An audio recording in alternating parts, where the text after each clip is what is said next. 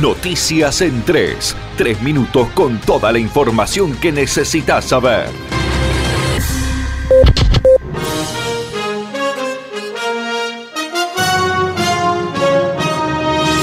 En Argentina hay 69 nuevos casos de coronavirus y la cifra de muertos asciende a 98. El total de infectados en todo el país ascendió a 2.277. De acuerdo con el informe, 830 son casos importados, además 790 personas que estuvieron en contacto estrecho con pacientes confirmados. 354 de los casos de circulación comunitaria y el resto se encuentra en investigación epidemiológica.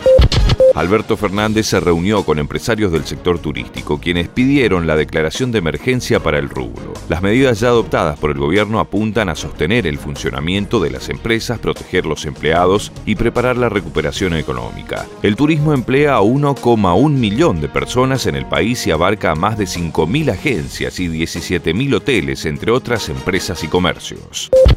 Lances informó que casi 8 millones de personas cobrarán el ingreso familiar de emergencia de 10 mil pesos creado por el gobierno nacional ante la situación excepcional creada por la pandemia del COVID-19. En el caso de los titulares de la asignación universal por hijo y por embarazo, el monto IFE ya fue acreditado en sus cuentas, mientras que el resto de los beneficiarios comenzarán a cobrarlo desde el 21 de abril hasta el 19 de mayo, de acuerdo con el cronograma que ha comenzado a difundir ANSES se entregaron más de 38.000 módulos de alimentos en misiones. En el mes de marzo, a través del Ministerio de Desarrollo Social, la Mujer y la Juventud, se entregó alimentos a 46 municipios de la provincia y organizaciones sociales. Estas partidas alimentarias son destinadas a las distintas cocinas centralizadas que trabajan para acercar la comida a las familias que más lo necesitan y a referentes sociales y tareferos de la provincia. La semana pasada retiraron las localidades del Dorado, Pozo Azul, Colonia Guaraní y San Pedro.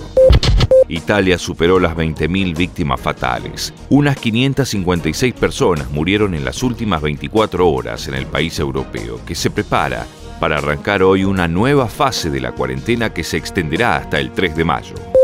Esto fue Noticias en 3. Tres minutos de pura información para que estés enterado al instante. Conectate a www.nacionfm.com. Nación Informativa.